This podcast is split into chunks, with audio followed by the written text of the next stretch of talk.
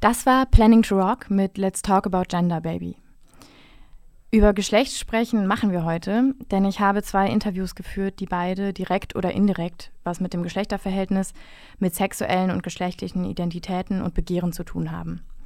Einmal mit zwei Aktivistinnen vom Frauenstreik Jena, der derzeit die politischen Forderungen der MitarbeiterInnen des UKJ bestärkt und der als internationale Bewegung gerade zu Corona einiges zu sagen hat. Auch da statistisch gesehen die Krisenbewältigung der Pandemie vermehrt von weiblichen Menschen abhängt und diese Arbeit gerade sehr sichtbar wird. Außerdem habe ich mit Hanna vom Verein Queerweg e.V. gesprochen, die berichtet hat, wie ihre Arbeit und queeres Leben in Thüringen zurzeit von den Maßnahmen betroffen sind. Vorher hört ihr noch Rebecca Lane mit Ni una menos, also keine mehr. Das ist ein Song, mit dem die Rapperin auf weltweit geschehende Femizide und geschlechtsbasierte Gewalt aufmerksam machen will.